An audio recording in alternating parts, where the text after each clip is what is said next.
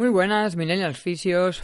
Con este episodio 7 de hoy empezamos una secuencia de episodios que tendrán como objetivo aportar valor a aquellos o aquellas que se estén planteando emprender en fisioterapia o, o aquellos que hagan relativamente poco que han empezado con su propia consulta.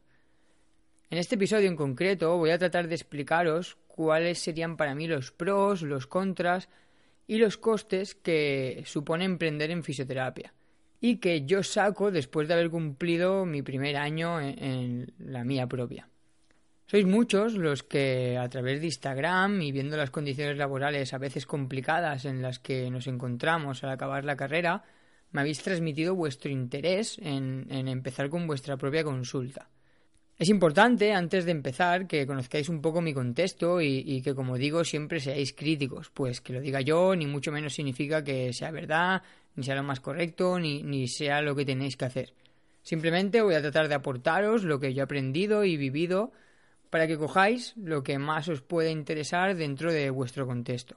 Cuando yo acabé la carrera tuve la suerte de empezar pronto a trabajar en un hospital privado dentro de un servicio de rehabilitación para mutuas. Las condiciones, como comenté en un post de Instagram hace un tiempo, no fueron las mejores, pero aprendí mucho y, cogí mucha experiencia. Este trabajo lo compaginaba con un trabajo en un gimnasio de entrenamiento personal que llevaban unos amigos míos, donde me dejaron una pequeña salita y me dieron la posibilidad de poder realizar sesiones particulares a los usuarios del gimnasio o a los pacientes que yo decidiera a cambio de un pequeño porcentaje. Después de dos años, por unas condiciones ajenas a mí, mis amigos decidieron cerrar el gimnasio. Por aquel entonces ya tenía una base de pacientes suficiente como para plantearme con quedarme yo con ese local y, coger las riendas del negocio. Además, en esa época coincidió con un cambio de dueños también del hospital privado donde trabajaba para las mutuas que iba a suponer para mí un emperamiento de las condiciones, ya que lo que me propuso este hospital privado era coger a una gran cantidad de pacientes más a la hora por el mismo sueldo. Ellos me transmitieron esta propuesta como una fisioterapia a volumen. Yo les transmití que para mí eso no era fisioterapia y decidí emprender. Empecé a tramitar todo para montar mi propia consulta de fisioterapia en el mismo local de mis amigos. No fue nada fácil, pero la verdad es que el contexto personal favoreció mucho a que yo tomara esta iniciativa.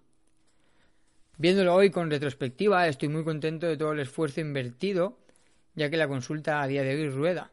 Y después de un año en ella, estos serían mis pros, contras y mi resumen de costes. Pros. El primero de todos, lógicamente, es la libertad total de organización, es decir, la flexibilidad que vas a tener para decidir tus propios horarios, la tipología de pacientes con la que tú te encuentres más a gusto para trabajar y al final decidir tú todas las condiciones de, trabajo.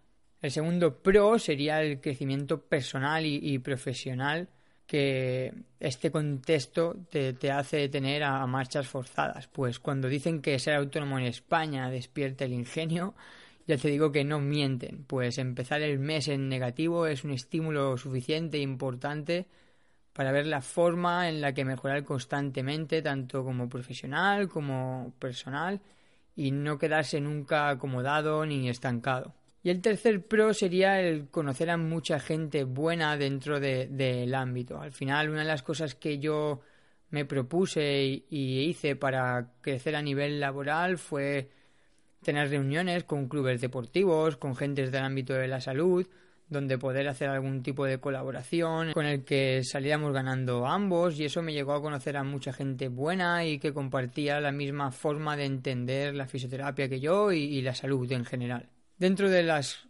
contras más destacables diría que la primera es que a día de hoy España no es un país que se lo ponga muy fácil a los autónomos, la verdad, y es complicado compaginar tratar de ofrecer un servicio honesto de salud con el objetivo de mejorar la calidad de vida de la gente, ¿no? Sin caer en el típico enfoque de empresario de querer hacer dinero y cada vez ganar más.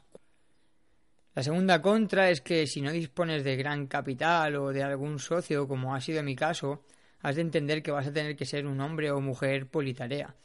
A mí lo que me apasiona es la fisioterapia y me he visto obligado a dedicar gran parte de mi tiempo a otro tipo de funciones como la gestión de la clínica, la contabilidad, el marketing, la limpieza del local, la organización anual, la planificación de eventos, primarme de muchas cosas a nivel personal y eso al final se traduce en días de echarle muchas horas al reloj y épocas de mucha frustración donde ves que los beneficios obtenidos no se corresponden con el esfuerzo invertido. Y por último, una gran contra es la competencia desleal. No coincido, y lo he dicho muchas veces, una fisioterapia que no tenga como objetivo principal mejorar la calidad de vida de la gente. Al final es lo que yo creo que es lo que nos parece a todos más gratificante y antes de ser un negocio somos un servicio para la sociedad. Pero desgraciadamente no todos piensan así y vas a tener que lidiar con muchos otros terapeutas, incluso compañeros, que querrán hacerte competencia desmereciendo tu trabajo o quedando por encima de ti, muchas veces engañando a la gente y haciendo marketing a base de mentiras o de divulgar mensajes de salud que no son verdad. Y eso a nivel personal yo creo que como a mí me los ha hecho pasar, puede suponerte pasar malos momentos porque vas a encontrarte con muchas injusticias. Y por último, y para acabar este episodio, en el tema de los costes, es importante recalcar que como he dicho yo empecé solo y con lo mínimo y necesario sin pensar en ofrecer otros servicios que no fueran fisioterapia. Esto es importante tenerlo en cuenta, pues fue uno de los motivos por los que la inversión inicial a mí no me supuso un gran coste. Yo tuve una inversión inicial de unos 6.000 euros, que es dinero, pero realmente es una inversión lo suficientemente baja como para que no te tire para atrás, que al final es lo que a mí más miedo me daba, ¿no? Pues es una cantidad que si dispones de un dinero ahorrado o, o si tienes la idea en la cabeza y pretendes hacerlo en un futuro y te pones a ahorrar, no tienes el porqué de tener la necesidad de hipotecarte con ningún banco. Dentro de estos 6.000 euros, lo que mayor coste tuvo para mí fueron, en primer lugar, la reforma del local, ¿no? ajustándolo a las necesidades de sanidad, que, básicamente son disponer de un espacio amplio, con baño y acceso al local, y a la sala para personas con discapacidad y disponer de un lavamanos en tu consulta.